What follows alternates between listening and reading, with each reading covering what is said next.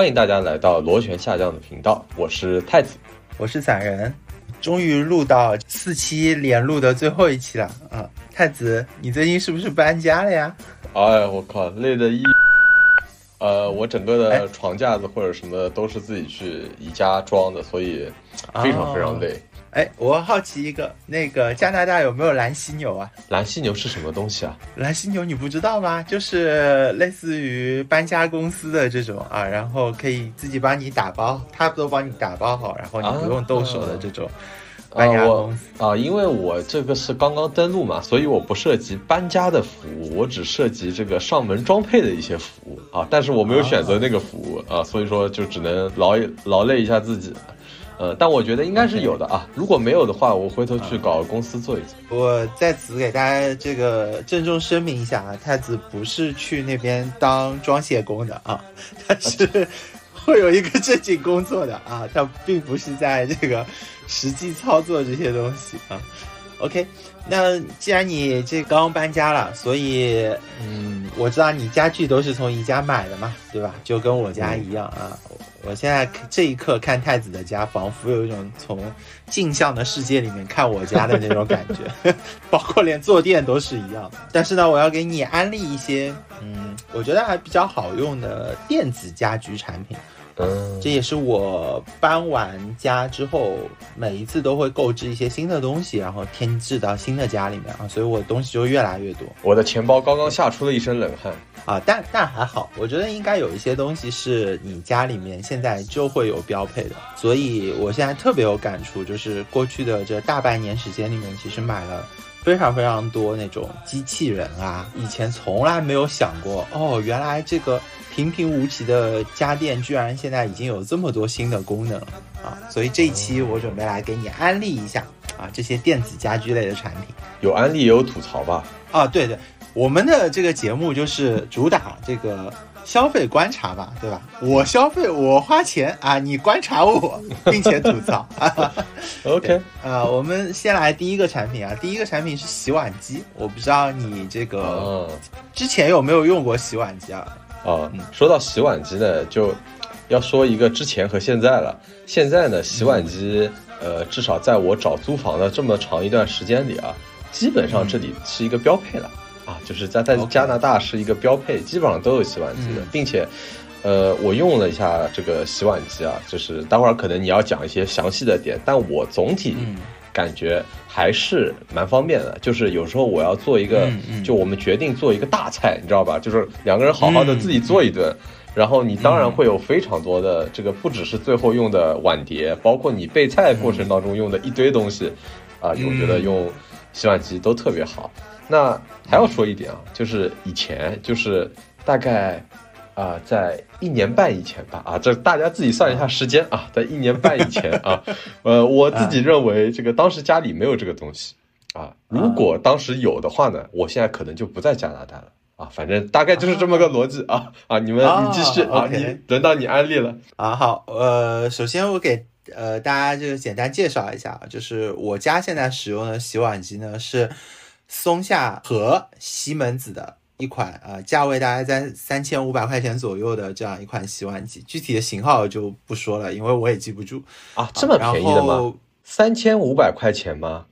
对我不是嵌入式的，而且我是小号的，就是只能说它是一个比较基础的配置，但是呢，呃，它是基础配置里面最好的。原因呢，是因为我这个洗碗机是从上一个家搬过来的，然后所以我并没有买嵌入式洗碗机，然后我现在这套房子也是没有嵌入式洗碗机的啊。然后我爸妈家里面，我是给他们装了嵌入式洗碗机，也是在我自己试完之后我给他买的。我对这个洗碗机的定义嘛，首先就是要打，我实际用下来，我觉得我首先要打破一个。呃，父母辈经常会有的一个误区，觉得洗碗机非常的费水。然后我在这里郑重这个声明一下，呃，至少我实际使用下来，我觉得它是省水的，它甚至比一般你自己洗碗来的省啊。更别说像我母亲这样，就是我母亲洗碗是我外公外婆，因为我我们我们经常会去外公外婆家里吃饭嘛，然后吃完饭之后，我妈就会说。呃，帮他们洗一下碗。然后我外公外婆看到我妈洗碗的时候，都会坐在边上，然后不停的说：“这样就已经干净了，你不要再洗了，不用再冲了，没事的，不用再冲。”你是在想怎么把上海话转化成普通话吗？对的，对的，对的，不要再冲了啊！就是我，呃，我母亲因为有一些洁癖嘛，所以她这个用水非常的厉害啊。但是回过来说，就是洗碗机确实他自己使用下来，他也觉得是省水的，呃，省心省力，然后省水这些点只占这个洗碗机优点的百分之五十都不到吧。我觉得它最大的优点是它是一个防吵架利器。嗯，严重统一，因为。对对对，因为呃，并不是说这个 家里面一定会因为洗碗这件事情而发生吵架啊。但是不管怎么说，因为洗碗这件事，呃，我觉得受限于中国的这个厨房的设计吧，你也只能有一个人来洗碗，对吧？然后洗碗这件事情还是比较累的。然后呢，你想象一下，一个人洗了一个多小时的碗，或者一个小时的碗，然后另外一个人躺在沙发上在看电视，不管怎么样，你出来还是会觉得有一些精神上面的泄呃这个不悦的，对吧？所以我觉得它起到百分之八十左右的好处吧，都在于说它防止了两口子之间的吵架啊。至少我们家，呃，是因为这件事情促使了我，呃，哪怕洗碗机再不好用，我也要买一个。也是因为这这个洗碗机，我们再也没有为这个事情争论过了。OK，这个是我觉得它的优点。嗯，其实我对你说的你家现在用的这个洗碗机有点好奇啊。不过你可以先继续说完，我再问好了。好，因为我觉得我还是需要简单说一下它的缺点的。虽然我觉得这个东西的这个这个这个推荐指数啊，我写了一百万亿啊，百分之一百万亿，我觉得这个绝对推荐，对吧？啊，那缺点呢？我觉得就是首先，呃，以中式的这个呃锅具和餐具来说，它还是需要先进行冲洗的。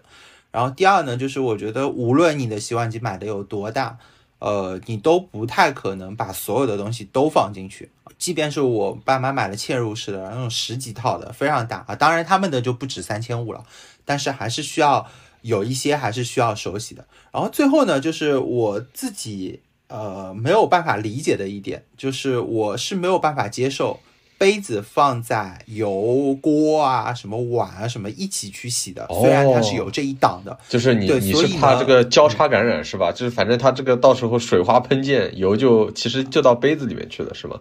啊，对对对，我就觉得很难受嘛，所以我是没有办法接受杯子在里面。你是继承了你妈的，其实主要是，其实主要是我的夫人没有办法接受。OK OK OK OK，懂了懂了啊。对对，但是但是回过头来说呢，还有一点，我觉得我没有太大办法，就是我对洗碗机还是有一些吐槽的，就是我家其实是有非常多的，就是比较贵的盘子和杯子。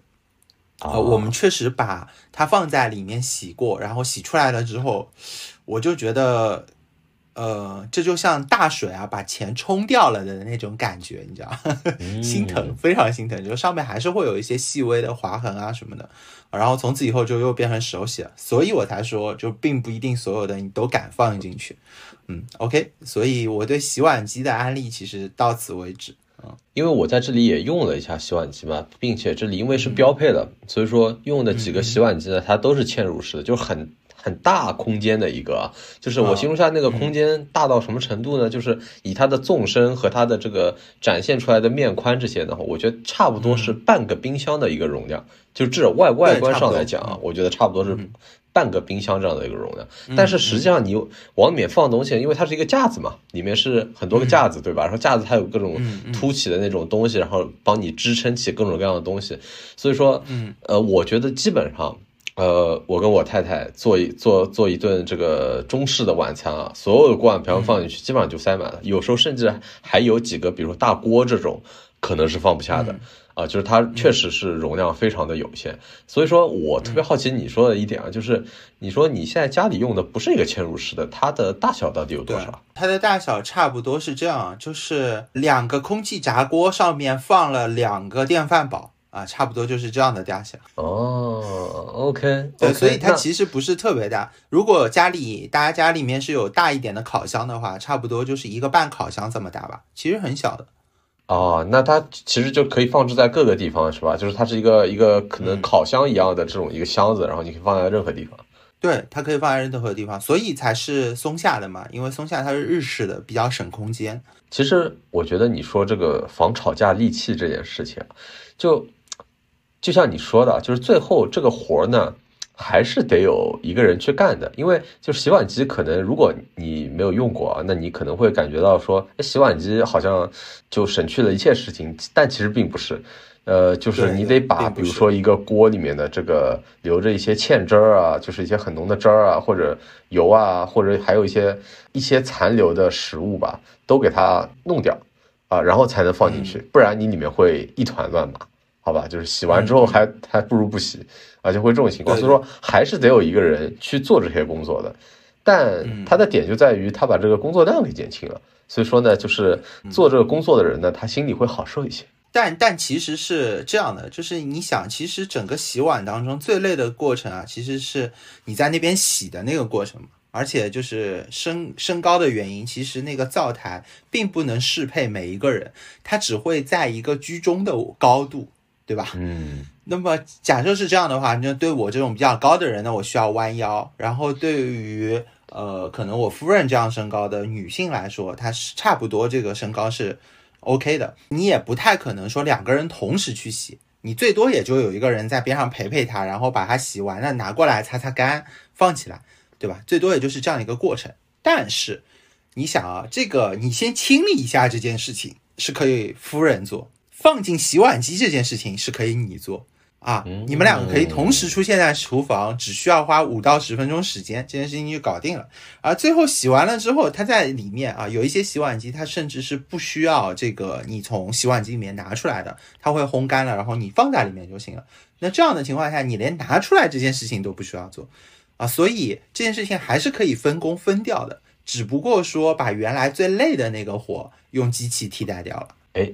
我突然有一个好奇的点啊，就是，呃，你这个洗碗机里面洗完以后，这个东西你拿出来是会直接用，还是冲一下再用？不会冲啊，就直接用了，就直接用了啊。那我觉得可能还是我夫人的洁癖更胜一筹啊。对我母亲是会冲一下的啊，我母亲是会冲一下的啊。这个我们要解释一下，而且我母亲啊是一定要用这个矿泉水冲的，甚至过滤水她都不信任。哦，太可怕了，太可怕了！这个好，呃啊，对，既然我们聊了一个这个洗涤类的产品，对吧？然后，所以紧接着下一个，我想安利给这个太子的就是扫地机器人了啊！哦，啊，这又是一个洁癖的人看到觉得哇，这个东西，嗯，不行啊！但是我用下来觉得啊，一样的评价，省心省力啊，这个偷懒神器啊！我对这个款产品的定义就是这样。然后首先的话呢，呃，给大家说一下，我自己在用的是科沃斯的 X1 Pro 啊，它最近推出了 X2 Pro，呃，小红书上面是骂声一片，但是呃，我实际也去店里面看了一下，我觉得升级的这个必要性不强啊。哦，骂声一片是是因为什么呢？是因为挤牙膏吗？呃，不是因为挤牙膏，是因为很多人因为它的一些特性吧，然后就买了它，结果发现呢这些特性。还不如 X 一 Pro，但是呢，X 一 Pro 呢就被它闲置，而且呢，呃，我一直个人有一个理论嘛，就是我并不关注一个产品现在卖多少钱，啊，我只关注它有一天我想把它卖掉的时候，或者我要更新掉的时候，它残值还有多少，啊，但是像扫地机器人这种产品，它的残值是极低的，所以很多人其实是，比如说我 X 一 Pro 卖了，然后我把它卖了，可能只有两千或者都不到。啊，当然，它 X1 Pro 大家买的时候已经是七千多的价格了，然后两千多不到的价格把它卖了，然后又花六千多去买了一个 X2 Pro，结果发现还不如 X1 Pro，这时候大家心情就很差。懂了，懂了，就是回头大家买的话呢，就先去海鲜市场看一看。对的，所以它的优点嘛，就是非常偷懒嘛，对吧？我们都能想象得到。但是呢，它有一个缺点，就是我觉得。呃，它并不是说打打扫的非常干净，这就是为什么我们家有，但是我爸妈家就没有。它受限于它的造型吧，就是 X2 Pro 呢，因为觉得说，呃，墙角啊什么，它都是呃一个直角边嘛，对，所以它把它设计成了一个方形。然后我们现在看到的所有的机器其实都是圆形，呃，但是呢。方形的有它的问题，方形的问题呢就在于你转弯嘛，你只能这样方形的去转啊。其实你的清扫面积无形当中是减少了，并不是增加了。圆形的话，你是圆形的转嘛，啊，你只要原地转就可以了，就像飞碟一样啊。所以你不能清扫到的面积其实只有一个直直角，然后加上一个圆弧形啊。但是方形的话，你其实不能清扫的面积是一大片 啊。所以这也是一个 bug 啊，但是呢，呃，它不管怎么说，它是不可能说吧，哦，我百分之一百所有地方都打扫干净的啊，它也做不到说大家想象的说啊，那我所有的地方都能扫得到，我看起来它能进去的地方它都能进去，其实不是的啊，我们做过程序编程的人都知道，那你两边还是会留一定的阈值在的，对吧？嗯嗯嗯，对，因为然呃，其实从编程的角度来说，就是。呃，我没有做过相关的编程工作啊，但是从程序员的一个角度来想去做这个设计的话，我想的第一件事情就是我百分百第一优先度要避免的事情就是它卡死。啊，我最不希望的事情就是它，它作为一个笨蛋机器人，在一个地方嘟前进不行，嘟前进不行，就在那儿卡死了。这个是我最不想看到的事情。其他的事情呢，我觉得好像不是没有那么重要啊，对吧？就比如说你说我一定要百分之百打扫到，那可能呃要求没那么高，我看百百分之九十几，我觉得就满足了啊，可能是这么一个点。对，然后我觉得这是它第一个缺点，然后第二个缺点呢，就是它的耗材还是挺贵的。啊，它有各种刷子，然后有各种布、清洁布，然后啊以及清洁液啊什么，这些耗材其实不算便宜啊。当然，这个海鲜市场上面，包括幺六八八上面有一大堆的平替，呃，我用下来感觉没有任何区别啊，所以我理解它官方耗材就是很贵。哎，这个耗材有多贵呢？就是比如说，呃，你可以说一下，呃，多长时间需要换一次，多少钱的东西？呃，因为我自己理解上，这个其实就跟我们家里自己，比如说你拖拖把或者你扫地一样的嘛。你这个扫地的那个头或者拖把的那个布，你很很长时间要换换一次。那这个概念不是一样？那那个挺便宜的。那扫地机器人这个就为什么会贵呢？就还是说这个就是它的一个赚钱策略，就是说它机器人可能其实卖你。并没有呃赚那么高的利润，它就是后续赚你利润这样子啊。我觉得这个是这样的，我觉得是机器人本身它就有挺高的利润啊，然后同时耗材也有很高的利润，我觉得是这样。然后价格上面来说呢，我觉得因为大家每个人使用率不是不一样的，所以你比较难说说多少时间花多少钱。但是我觉得可以给大家一个比较嗯强的直观感，就是我这一台是双十一时候买的。然后在双十一的时候呢，它有一个活动，就是如果你买了 X1 Pro 的话，它会送你一箱耗材。这一箱耗材的使用时长是一年，它的价值官方价值是大于一千。哦，就一年要花一千块钱在这个呃换的这个布啊或者头啊这上面这样子。对对对，当然这是官方的，你是可以买第三方的，但是。我我可以给大家说一下啊，就差不多是呃这样的一个价格段吧。而且它最贵的呢，其实是清洁液。我是没有看出来这个清洁液跟普通的清洁液有什么区别的，但这个清洁液其实非常贵啊。所以嗯，而且它的这个官方嘛，也会告诉你各种配配比的比例，对吧？告诉你怎么样的情况下应该配怎么样的比啊。所以其实用的非常快。嗯嗯，哎，其实我有一个特别好奇的点啊，就是我觉得假设我要购入一个扫地机器人的话，我最关心的是它是不是能适应各种各样的地形。我说的地形呢，不是说这个你平面上看的，而是说，比如说地板它清洁的怎么样，然后地毯它清洁的怎么样，还是说就是呃不同的这个地形它有不同的效果。它在不同的地形上是有不同效果，比如说它检测出来是地板、是大理石，然后是地毯啊，它会用不同的模式去做。就比如说像我家是属于地板上面铺地毯的这种结构，啊，然后在我现在录制的这间房间里面，它到了地毯的位置上面，它其实就会主要吸尘，它就不会这个，因为它毕竟是扫拖一体的嘛，它就不会拖啊，等等，就是它还是会有一些各种适配的。然后包括它会用一些摄像头和激光，然后去检测障碍，然后包括检测一个很重要的东西，就是狗的呃粪便啊，就是它可以这个在家里处理这个宠物的一些排泄，是吗？呃，它不可以处理，但它可以绕开。哦哦，OK OK，啊，对，因为地因为如果这个不绕开的话，其实我觉得问题比处理来的更大一些，不处理来的更大一些，对吧？啊。对，然后但是呢，呃，即便听起来如此之智能啊，包括我国有强大的这个 AI 算力啊，但是它还是有一堆 bug 啊，它还是有一堆莫名其妙的 bug，然后这个你也不知道它这些 bug 是怎么生成啊。然后那我们是怎么发现这个 bug 的呢？啊，就是我夫人呃非常喜欢监督扫地机器人工作，他会。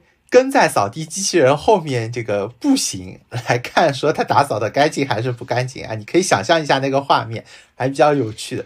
而且呢，他会设置一些这个障碍给他。啊，就比如说，哎，我在这边放个东西，它会怎么样啊？啊，我故意在这边扔一个纸片片啊，看它会不会清扫干净。我我故意抱个狗狗在这里拉一坨粑粑，看它会不会绕开。啊，对对对对，哎，就类似于这样啊，然后来这个测试一下它，然后所以我们就发现了它有一大堆的 bug 啊，然后在过去的几个月时间里吧，然后我也不用工作，对吧？啊，然后所以我这个。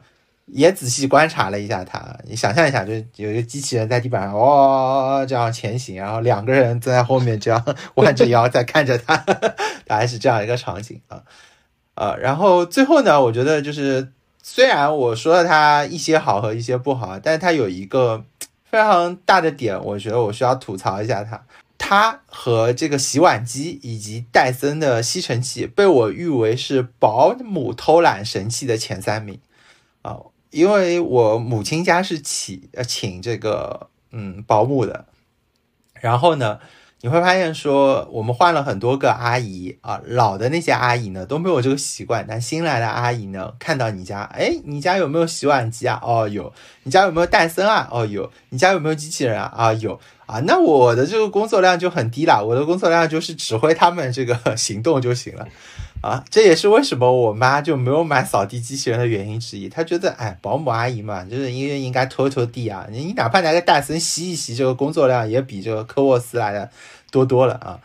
然后最后呢，就是除了扫地机器人之外，其实我觉得洗地机也是一个很不错的选择。当然，就是洗地机还是有一定工作量的，不像扫地机器人，你真的是没做出门之前啊，让他这个工作回来的时候就已经收获了一个干净的家了。哦。保姆偷懒神器这个事情呢，我也碰到过的，就是，呃，以前在上海的时候嘛，然后请阿姨，然后阿姨呢，她会跟你跟你说啊，就是她说，哎，我在。别的几家，因为阿姨有时候是打扫好几家的嘛，对吧？比如一天换一家或者之类的。他说在别的家的，他们都有这个这个和这个机器，呃，你要不要搞一个？这样子呢，我这个工作起来会更加的好。然后我后来就搞了嘛，因为我其实我的想法呢，可能跟这个呃你妈妈是反过来的。我想的是就是，呃，他呢可以用，首先他可以用这个机器，那么他是不是有更多的时间去干别的清洁？因为有些地方清洁，我们说实话嘛，你肯定还是。呃，人力会比较这个方便一点啊，就是没有机器，比如说没有机器会帮你洗那个浴缸玻璃，对吧？就是我随便说一个例子啊，这个不一定是真的，就是。呃，反正就有这种角角落落，甚至于，比如说你假设扫地机器人扫一遍，然后你阿姨某一些角落，因为扫地机器人总是会没有没有没有扫到角落嘛，对吧？就尤其是靠近墙角那些地方，那它在这个迅速的拖一下啊，我觉得整体效率可能也会比较高一些。不过呢，你前面说另一个点呢，我觉得我更感兴趣啊，就是洗地机到底是什么东西啊？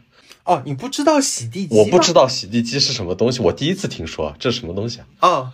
洗地机呢，就是一种一个长得跟戴森有一点像的这样的一个长柄的，然后前面是一个这种像吸尘器的口一样的这样的一个东西。然后这吸尘器的口呢，它会在你拖过的这一瞬间完成洗洗地板，就是用清洁液和水把它面湿，然后哦，先是吸吸掉，就是把脏的东西吸掉。然后用这个清洁液和水把它过去，然后最后把它擦干或者烘干，哦，就是在这个一慢慢推过去的这个一瞬间，你是可以完成这个动作的。哦，这个东西就叫就是一一瞬间就是洗剪吹，然后就一步到位了。啊，对对对对对，当然它是慢慢拖过去，然后伴随着这个机器的这个价格嘛，它就是呃这三件事情都能完成。和这三件事情只能完成一样啊，这样慢慢慢慢的梯度对。然后呃，新的我记得戴森有一款也配置了这个洗脱的这个呃功能。我记得应该是 V 十二的一个配件吧，然后也可以让它去完成洗脱的这样的一个功能。然后洗地机呢，也是一个国内其实很多家庭都购置的东西。呃，我有一个很好的朋友，然后呢，他家里面非常有趣啊，他家里面有两个戴森的吸尘器，三个洗地机和两个扫地机器人 啊。然后我说你。因为就是他等于是餐桌边上有一面墙，那面墙落地的就放着这些所有的东西啊。我说你家里有这么多东西，他说啊，我说那你为什么有这么多东西呢？而且他家里面也请阿姨啊。然后呢，他说老的我也不知道怎么卖掉啊，那我就放在这里。哦，我还以为是他家特别大呢，你知道吗？就是，呃，因就就面积这么大，才需要这么多的洗那个洗地啊或者拖地的。也也也也也也确实是这么大，对吧？到时候手机 上一控制，一控制，原神启动，然后嘟几个机器一起启动，对吧？高达出动是吧？啊，对对。但是我我经常会看到他，就换不同的去用一下。我我所以，我每一次买这些东西的时候，我都会问一下他。我说，哎，你有没有买新的呀？新的怎么样，或者怎么样啊？他就会给我分享一堆啊，说这个不灵的，我跟你讲，不要买这个不灵的啊。然后或者说啊，这个非常好，我跟你说，买了你老婆啊，省心省力，再也不跟你吵架啊。嗯，还有什么省心省力再不会吵架的东西吗？啊，没有了，没有了。后面后面推荐的就都是这个不省心不省力，要疯狂吐槽的东西了，是吗？也不至于，但后面推荐的一些东西呢？我觉得推荐指数就不如前两个那么高，这是第一。然后第二个呢，就是后面推荐的很多东西呢，我其实都跟一些跟我我我，因为我俩是同龄的嘛，对吧？我我俩都是九零后嘛，就是跟一些我同龄的人都有过一些分享和争论啊。然后但是最后嘛，因为我主打的是一个消费嘛，那我就消费嘛，我就买了啊。买完了之后呢，我觉得好坏参半吧啊，但是它完全不如你想象的那样啊。OK OK，下一个我想推荐的东西呢，我觉得下两个吧，其实是一个捆绑的东西啊，就是洗衣机和烘干机啊，不是，这我要批评你了，这洗衣机谁家没有啊？这不算什么，这这特别的消费，对不对？现在没基本上没有什么人收洗衣服的吧？既然如此啊，我觉得我就要跟你说一下啊，先说洗衣机，再说烘干机啊，我们打乱一下这个步骤。首先呢，就是我买呃买，为什么说有争论呢？就是我买这台洗衣机不是一般的洗衣机啊，它有一大堆的我完全看不懂的功能。OK 啊，就是在购买之前，我有一大堆完全看不懂的功能啊，但是在我自己使用了之后啊，我逐渐明白了这些功能到底有什么用处。首先，这台洗衣机呢，它有干洗的功能，然后其次呢，它真的啊，其次呢，它有。臭氧除菌的功能啊，哦，臭氧除菌就是就是因为因为我们一般洗衣服啊，就是因为啊这个你的消费水准跟我们不是这个，我确保你要知道这件事情，就是一般我们洗衣服你都会放一点消毒液来达到除菌的效果，呃，所以说臭氧除菌按照字面意义理解的话是另外一种不同的除菌方式吗？还是说是一个什么东西？是的，就是它会喷呃。就是它会有一个口，然后散发臭氧来杀菌啊。然后呢，我呢也是放洗衣液的，但是同时我还使用臭氧除菌功能啊。一会儿可以说一说。然后最后呢，就是我我不太能理解啊，但是呢，我也这个买单了的一个功能，就是智能投放洗衣液啊。它据说可以根据你的。这个呃颜色和这个洗衣服的重量来配比你的不同的洗衣液的这个比例，来达到更好的护色和这个节省洗衣液的这个能力啊，我是不太能理解的，但是我为此买单了啊。那我理解上是不是它有一个很大的一个那个容器？然后里面就是，反正相当于你可以灌满洗衣液，然后你一段时间呢，你洗衣服你就不用去管它了，反正它会自己智能智能配比，对吧？嗯，啊，OK，那那这个 so far 我觉得还是就是我自己呃，每次洗衣服的时候啊，稍微关心一下这个配比，好像也是可以达得到的啊，还是可以达到这个功能的啊，只不过确实省心了一点，对吧？OK，那我先说一下啊，先说你最关心的臭氧除菌吧。啊，我为什么觉得这东西很香啊？因为首先这个东西跟这个呃干洗的这个东西，我是配合使用的。哦，对，你想嘛，你干洗的这个衣服你是没有办法放洗消毒液的，对吧？嗯。但是这个时候你用了臭氧除菌的功能啊，你觉得你拿出来的这件衣服还是比较这个舒服。然后同时，它也是起到了除菌的这个效果的啊，这是第一种它使用的场景。然后第二种使用的场景呢，就是在一些特殊的时期啊，比如说疫情的时候啊，这个功能还是比较香的，因为呢，呃，大家还是会担心自己被感染到一些病毒，然后或者怎么样，那么多一种除菌的手段。你还是会觉得更加放心一下啊，这就像双保险一样。然后第三呢，就是它的这个臭氧的这个功能啊，它其实有除味的这个能力。所以，比如说我吃完火锅啊或者什么的回来，这衣服不是会有一股味道吗？你扔进去，然后你用这个功能啊，过半个小时，你再把这衣服拿出来的时候，呃，衣服上这个呃火锅的味道已经几乎没有了。然后就会有一股臭氧的那种啊臭臭的味道，然后呢，你就挂在这个阳台里，呃，一晚上这个通通风，第二天拿到的就是一件非常干爽，然后也没有味道的一件毛衣。哦，就是用臭味打败臭味。啊，对对对，哎，那我比较好奇啊，就是它这个是一个单独的功能是吗？就比如说你，比如说你的衣服丢进去，对吧？你刚吃完火锅有很多味道，呃，你是可以呃不去水洗它。就它不用过水，但是你只用这个臭氧除菌，然后过半个小时就可以拿出来的，对吧？对，没有错。哦，那确实好像你这么一说还挺有用的啊。对对，但是呢，呃呃，然后包括它有干洗的功能嘛，所以你就觉得 OK，这个很香。像我家这个有非常多毛衣，然后以及一些呃价位还比较贵的品牌的衣服，对吧？呃，我。这个频繁的洗，我就我水洗它，我又舍不得。然后包括有一些是不能水洗的，但送出去洗呢，就是你也会有一些担心嘛。所以在这样的情况下面，OK，我这个干洗过一下就可以了啊。过去的时候，其实呃，我们一年冬天这个毛衣最多可能也就洗一两次吧。但现在的话，你也不用担心它缩不缩水或者怎么样，因为有一些洗衣机其实还是有羊毛洗这个功能。但是我去有试过，我也有过衣服羊毛洗，然后也洗坏了。所以呃，但是我用干洗的时候就从来没有这个问题，所以真的很爽，非常爽。但是它的缺点呢，就是呃，它单价就会很贵嘛，就机器单本身的单价就会非常很贵。然后同时呢，其实它使用频率没有那么高，对吧？你说谁整天去吃火锅呢？啊，然后或者你穿着很贵的衣服去吃火锅呢，这个真的很概低概率，而且除菌用洗衣液，呃，用那个消毒液，其实也能达到这样的效果，对吧？然后，嗯，同时就是真的很贵的衣服，其实你还是得送出去洗的，用这种功能其实还也是洗不干净的。然后同时呢，你也怕啊，因为这个万一你在家里洗出一些什么问题，没有人会陪你的啊，甚至还会有人骂你。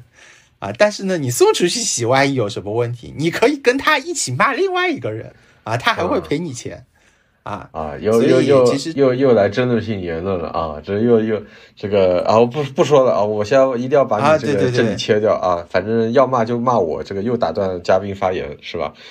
啊，对对对啊，但是呃，我我我指的并不是说大家真的会这样去做，而是我真的遇到很贵的衣服，我是不不敢放在这个里面去洗的啊，我只是表达一个我自己的心态啊。呃，这个心态就很很很正常，确实你需要一个很正常。我觉得每个人对，我觉得每个人都会这样啊，所以在这样的情况下面，所以其实。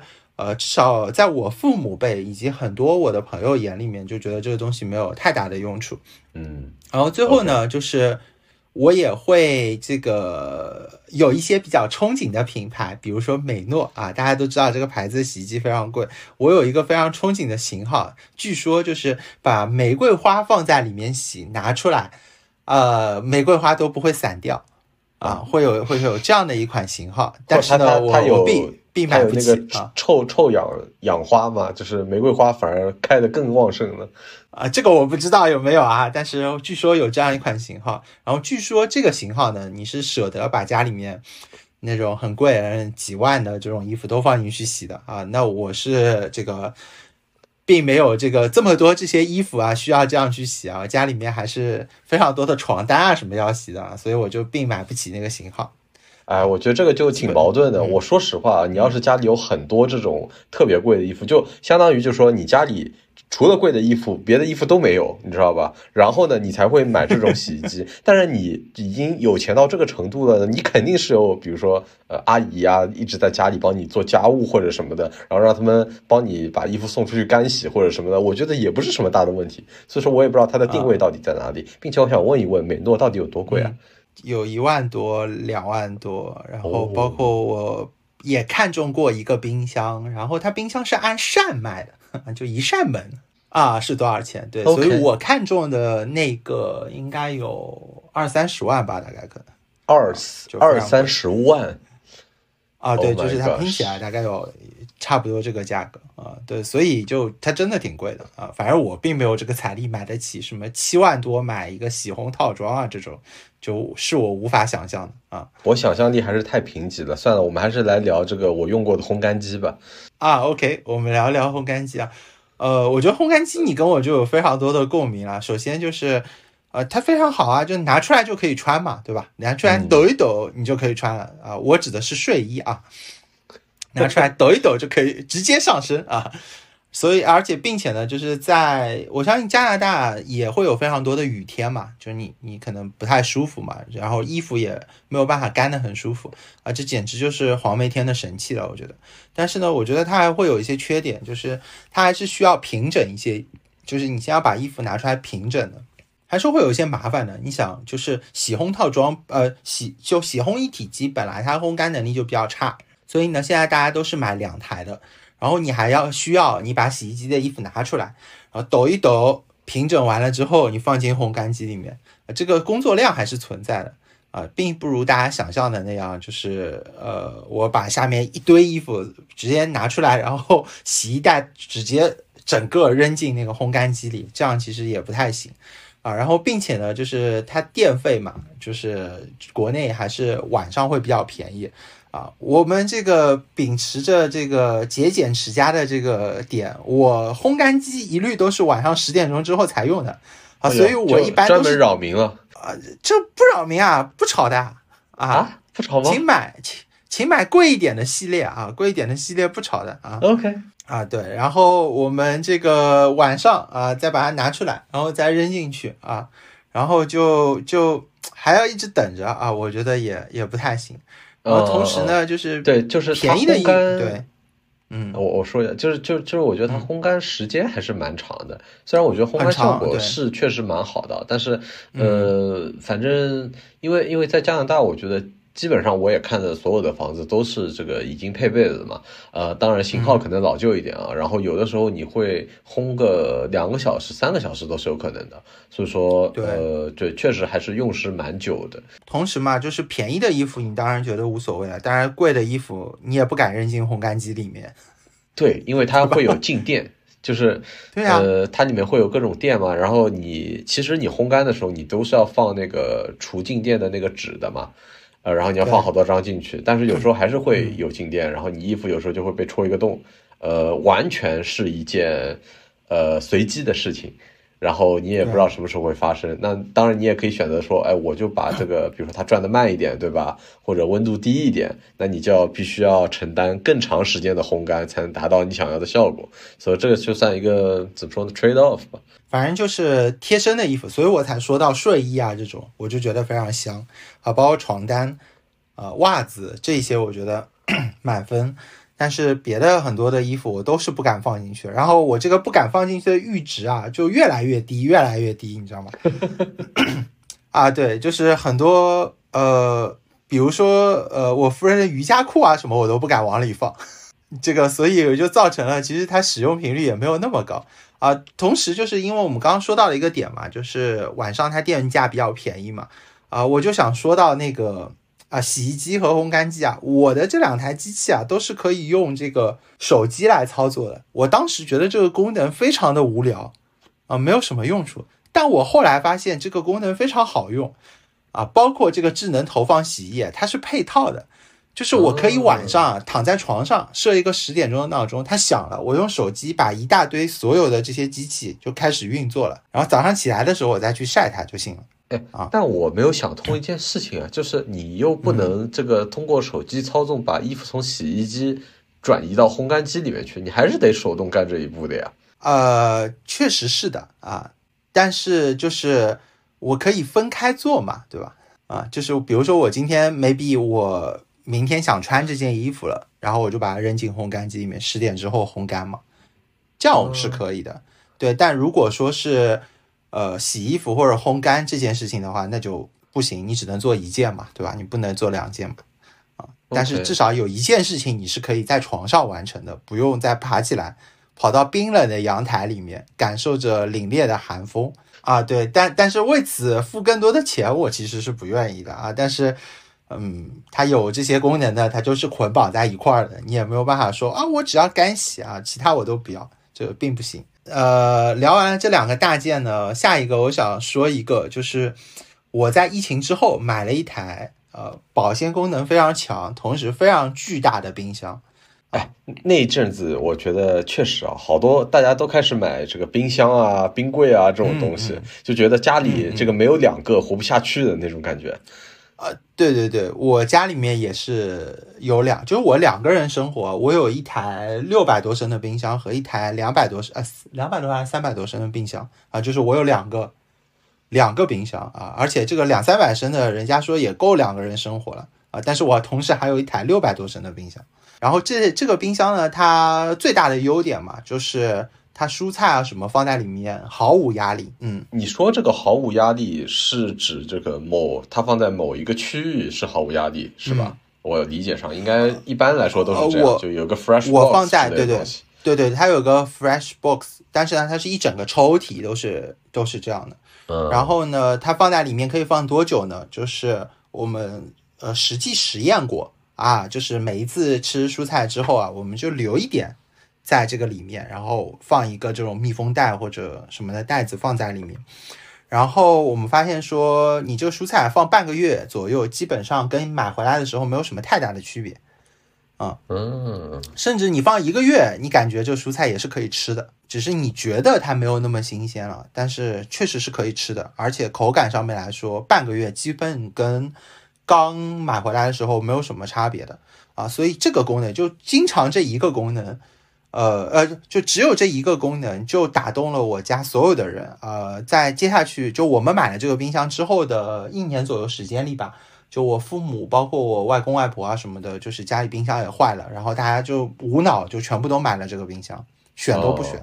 听上去又是这个一年半以前我非常需要的功能，但是啊，对对对，好像现在也没有这个必要啊。对，所以我就想说，我我经常我就非常想吐槽的一个点就是，我为此其实花了非常多的钱，对吧？因为这个冰箱，呃，它的单价就是将近要快两万块钱了，啊，差不多就是这样的一个价格段，还是很贵的啊。嗯。但是，我我后来就是没有这件事情了之后啊，没有之前疫情这件事情之后啊，我突然之间发现说，我买新鲜的难道不香吗？它保鲜。到底有那么重要吗？好像也没有那么重要，对吧？对啊，又又不像又不像北美，就北美这边，他大家都是可能你去一下超市，然后你采购一个礼拜的是吧？那么你至少保证一个礼拜以内，你所有的呃，包括你的蔬菜，包括你的肉，你最好是保持新鲜。但是甚至有时候有些人会采购一个月的，那么他特别需要这种冰墙。但是我觉得在国内的话，好像嗯，大家都是。就讲究吃个新鲜嘛，对吧？吃个时令，对吧？吃个对啊，但是好像没有必要，除了某一些特殊的时期啊。对对对，而且当然就是我我的生活也确实是可能一周采购一整周的啊，甚至于说一周采购两周的，这确实也是我的生活方式啊。但不管怎么样来说，就是你吃新鲜的难道不香吗？我觉得挺香的。对吧？然后同时，就是因为它很大嘛，而且我们家有两个冰箱，对吧？然后，你经常会做的一件事情就是你买的时候你并不会担心放不下，嗯，以及担心吃不完，对吧？因为吃不完，OK 啊，没问题啊，它可以放半个月，它甚至放一个月都可以啊，放着呗，没关系啊，啊，所以我从从不担心这件事情，就造成了我经常买了就忘记吃，啊，就是明明抽屉里面有一抽屉的蔬菜，然后我想，哎。家里好像没什么东西啊，再去买一点啊，然后我就自己一个人，呃，我夫人可能在做瑜伽什么，我就一个人去开车去买了一堆吃的，然后回来，回来之后一看，嗯，怎么有一抽屉吃的东西还没有吃完吗？你知道，我到加拿大以后呢，然后我有一个很深的感觉，因为呃，在这里其实外卖啊，或者也有啊，但是比较贵嘛，然后我们基本上都是自己去做饭吃，然后。然后积攒了一阵子的食物以后呢，你就会发现一件事情，就是你做菜的基本原则就是看今天哪个东西快过期了。然后你给他，对对对，对吧？十道十道啊，整出一个菜来或者怎么样的啊？基本上我我就是扮演这个呃冰箱清道夫这么一个角色啊。反正看什么东西快要过期了，我就去吃。但是我觉得又 again 啊，就是在国内可能这种事情不太会发生，因为大家可能自己烧的这个比例可能不是很高吧。我我猜啊，我反正我以前的生活，我觉得大部分时间还是靠外卖来活着的。我觉得会分吧，就是有有风。控的那段时间之后的话，我们自己做饭比例是极高的。我差不多一周当中有至少五天是完全在家吃的，然后剩下的两天里面，可能也只有一天是完全在外吃的，然后还有一天可能就是 half half。当然，这跟我自己的呃工作情况也有关系，对吧？嗯，对。当然，就是你会做饭吗？你说，我只是好奇，我会做，好奇，我会做吗？我会做，我会做，但是我们家是夫人做的，不是我做的啊。哦，OK，OK，那就是不会，不不，我我告诉你，就是不做等于不会啊，相信我啊，就是这样啊。对我我我已经几乎不会了，就因为我前段时间自己想尝试做一下，我发现我已经几乎不会。OK，所以呃，反正冰箱聊完了，我有一个非常大的感触啊，就是呃，目前为止我的生活方式好像已经非常适合北美了。啊，对啊，我觉得你完全没有任何问题。OK 啊，最后一个我想在今天说一下的这个家居类的电器产品呢，我觉得就是投影仪。对我觉得这是一个在我这边推荐指数非常低的一个产品啊，非常低吗？对，非常低。因为我可以，我前一阵子还看到，我觉得你也看到了嘛。徕卡也进军了这个投影仪产业，对不对？呃，我一开始是的，是的，他放出那个海报的时候，我还以为他想他说什么什么镜头啊，什么乱七八糟的东西。我想，哎，难道是出电视了吗？啊，结果发现竟然是一个投影仪，非常震惊。然后我也没有找到地方可以去现场看一看。我觉得如果你之后有有机会啊，看到实际的话呢，我们可以再来聊一聊。我还是蛮感兴趣的。我今天就是录制完之后啊，你应该已经要睡觉了，对吧？但是我啊，这个正好要去啊，所以我一定会看。哎，有点意思，有点意思。好，我们说回投影仪啊，你这个为什么不怎么推荐呢？呃，我我其实因为在这里嘛，你想，呃，我租房子，那么呢？呃，如果我要去采购一个电视的话呢，其实无形中增加了我以后搬家的成本。那么我就会想说，哎，那我是不是要搞个投影仪？我觉得好像也蛮合适、蛮合理的。是的，呃，我也是这个原因买了投影仪，因为我觉得 OK 啊，那我可以把它搬走嘛，对吧？而且挺方便的，搬的时候挺方便。然后呢，呃，首先就是说投影仪这个东西，我买的是几米的，然后我原来用的是 RS Two Pro，然后现在我换成了 RS。三 Pro，然后它的参数呢应该是四 K 一百四十赫兹的，呃，我相信在嗯就是非那种专业的投影仪里面，然后它应该已经算比较好的一个参数了。这是一个很高的一个刷新率，就是怎么说呢？嗯，比 iPhone Pro。还要高，对吧？并且还是四 K 的分辨率 啊，又又来鞭尸一下 iPhone 啊哈。然后那我觉得，反正至少从参数听上去还是蛮不错的。是的，而且就是如果你看它的什么投影效果、色彩啦，然后呃那个形容那个亮不亮的那个叫什么度？尼特，尼特好像是啊，对对对。Anyway，反正就是如果你看这些参数的话，它几乎就我觉得非常满分了啊。所以呢。嗯，它实际的投影效果我觉得是不错的，呃，非常不错，就已经超乎我的想象了。就是哦，原来一万以内的投影仪可以做到这个水平，原来用投影仪打 PS 也是可以的，而且效果还可以啊。我觉得这些点上面，我觉得都是哎非常棒的。然后呢，嗯，就是它也可以直接投墙，而且它会根据墙的颜色。来调整自己的颜色，所以如果你投在一面非白色的墙，因为我家的那个墙它不是纯白色的，嗯，啊，它是有一点点奶白的那种感觉的颜色的，然后我去投了它，我发现颜色也不会有任何的偏差。就是如果你是一张白色的这照一张照片，然后你穿了一件白色的衣服的话，你眼睛看出去那个白色衣服的那块区域还是纯白色的，它不是那种奶奶白色的墙色。啊，所以我觉得这些功能都已经非常非常非常强大了。至少我在呃买这个东西之前，我作为一个外行，我是无法想象的。OK，哎，这里我要提一个问题啊，就是因为你刚才提到的，它可以直接投在白墙上，那么是不是就是它其实推荐的配置，还是说你要搭一个这个布，然后再投在上面？是的，嗯。哦，那也就是说，你还是要安装一个，比如说布，就是相当于它还是要占用本来电视存在的一个空间，才能达到最好的一个效果。没错，然后它有现在有两种吧，一种是那种伸缩的，可能卷下来啊，或者怎么样；还有一种就是像一个画框一样的一个很大的啊，然后你可以钉在墙上，你也可以用一些落地的架子，然后放在这个架子上面，这些都可以。它就像一个三脚架一样。如果用这个幕布的话，好像也没有比电视怎么说呢？从空间占用的角度上来说好多少。它甚至会比呃电视的空间占用来的更大一些。嗯，就是你想啊，如果说你是吊装的，就比如说吊在顶上的，或者是镶在墙上的，那尚且还好。呃，但是我是落装的，就是我是放在桌子上，就有个架子放在桌子上，或者是放在这个地板上有个架子。就是放那个投影仪的机器嘛，那其实你同时还要占用一部分投影仪机器的位置，哦，这是第一。然后第二呢是，它那个灯光虽然是有这个避开人眼直射的这些功能在里面的，啊，但是呃，你从它走过，就是前面走过的时候，你眼睛还是会不舒服的，所以你在。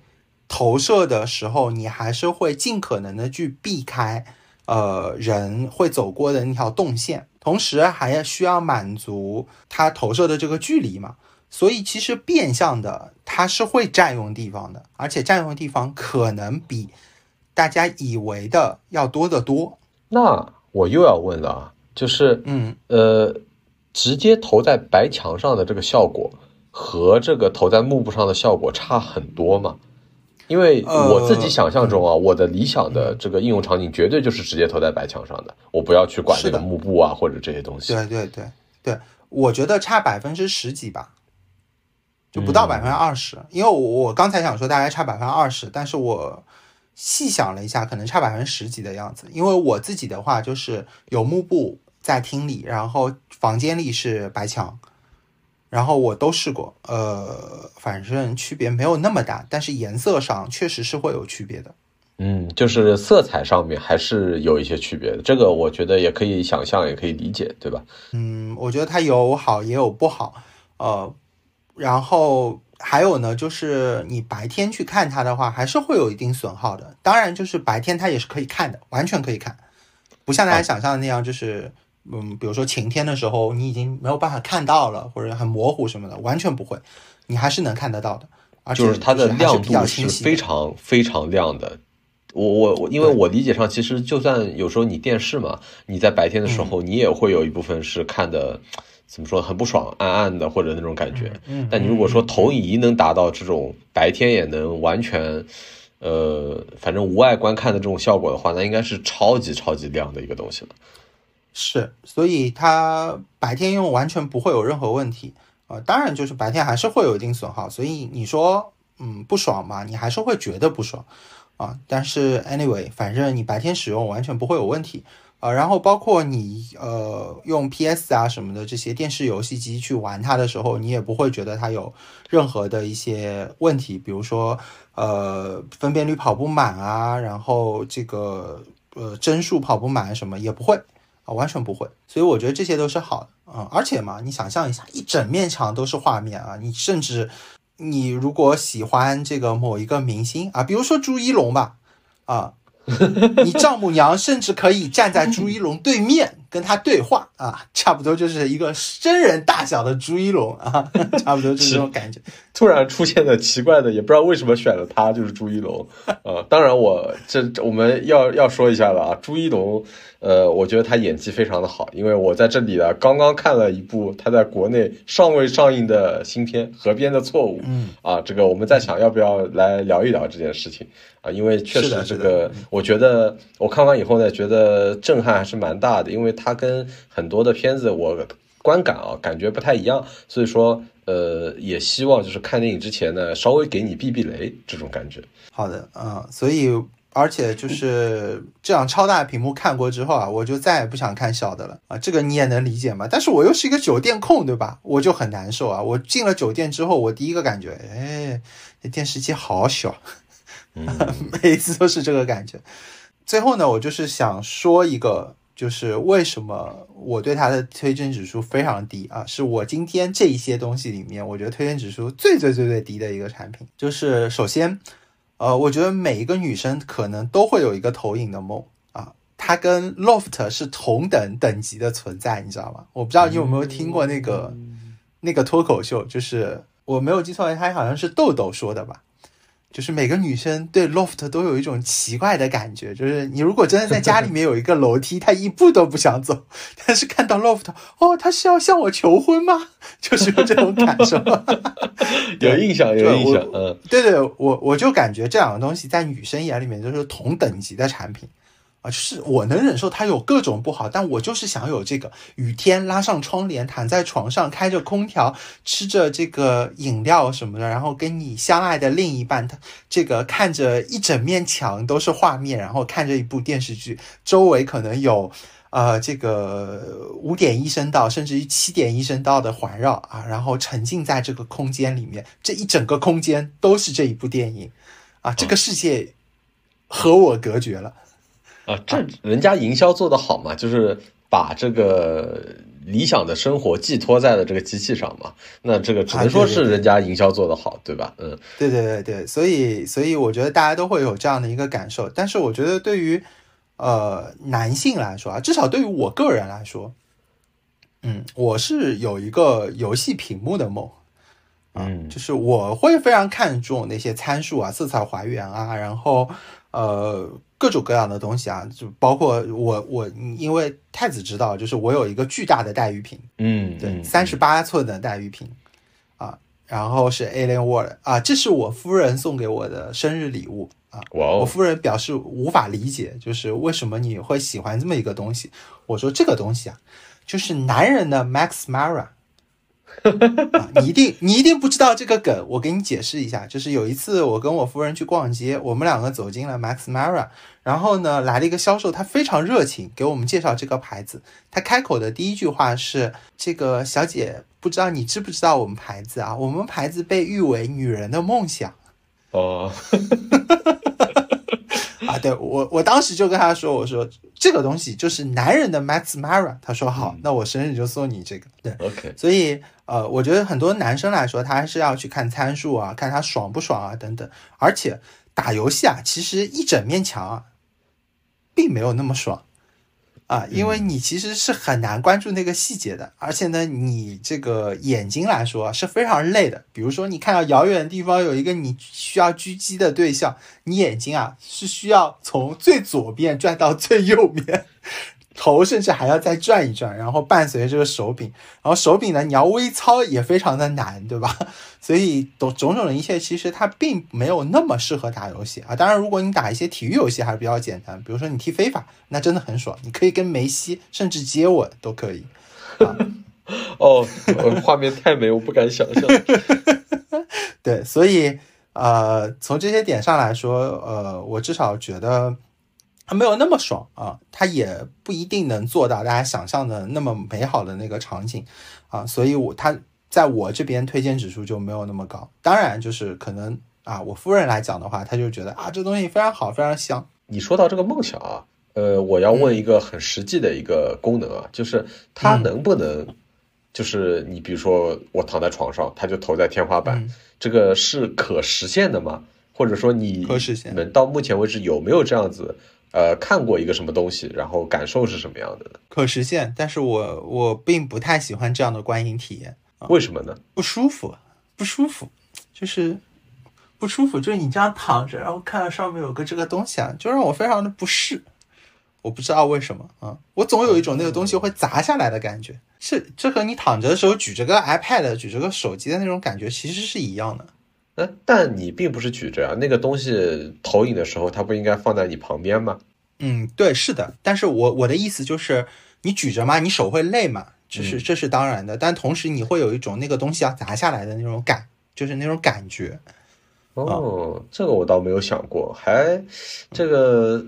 很有三 D 感，很有沉浸感，是吧？对，而且我基本上嘛，沾了枕头我就想睡了。嗯，也是，有道理。无法无法对无法保证我能看完整部电影啊，特别有些电影非常困啊。我昨天去看了某一部国庆档的电影，然后我选择了一个呃非常舒适的电影院啊，在上海，然后在江宁路上面一个商场里，叫那个商场叫 MOHO，呃，那个电影院的沙发很舒服。啊，它是沙发，它不是座椅啊。同时呢，它有一张桌子，你甚至可以从外面点一些酒啊、吃的东西进来啊。然后最后的结果呢，就是我跟我爸都睡着了，睡得非常香，非常非常香。我好久没有这么这么香过了啊。这我不得不说啊，就是这个电影院的位子有时候没有那么好坐，它也是有帮助于你这个去沉浸的观影的。呃，确实，我们下一期可以聊一聊这个一些。国庆档的电影啊，和一些这个还没有上映的电影啊，我觉得还是蛮有趣的。OK，好的，那今天其实给太子介绍了六款产品，对吧？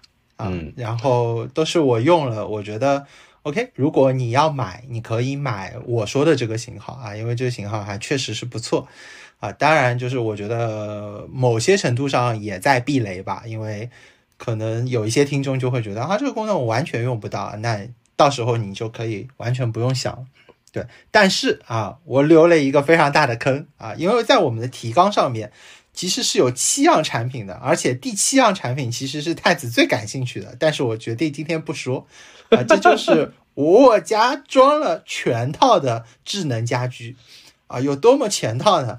它包括了晾衣杆、灯、窗帘、窗、门锁、门铃、监控、空调、人体。呃，温度、光照、开窗、开门、天然气、水浸检测等等一系列的东西啊，然后夜灯啊等等，就是这么多。我数了一数，大概我拥有的智能设备的这个数量应该超过三十件，总价到底有多少，我自己也不知道。OK，这个坑我决定挖下了啊，我决定下一期再告诉你这个东西到底好不好用啊，因为我觉得这这些东西我安利给你的话呢。光吐槽你就可以吐槽一整期。我确实我已经准备好了，你知道吗？就是啊，呃，关于这些东西，我是有一个根本性的原因。呃，我即使是不管是在哪里的家啊，我都没有装。呃，我现在最多最多能接受的一个呃智能家居吧，可能就是电子门锁啊，因为呢，你毕竟就是出门不用带钥匙嘛。但我们这个可以之后细聊，其他的东西我基本上都没有接受。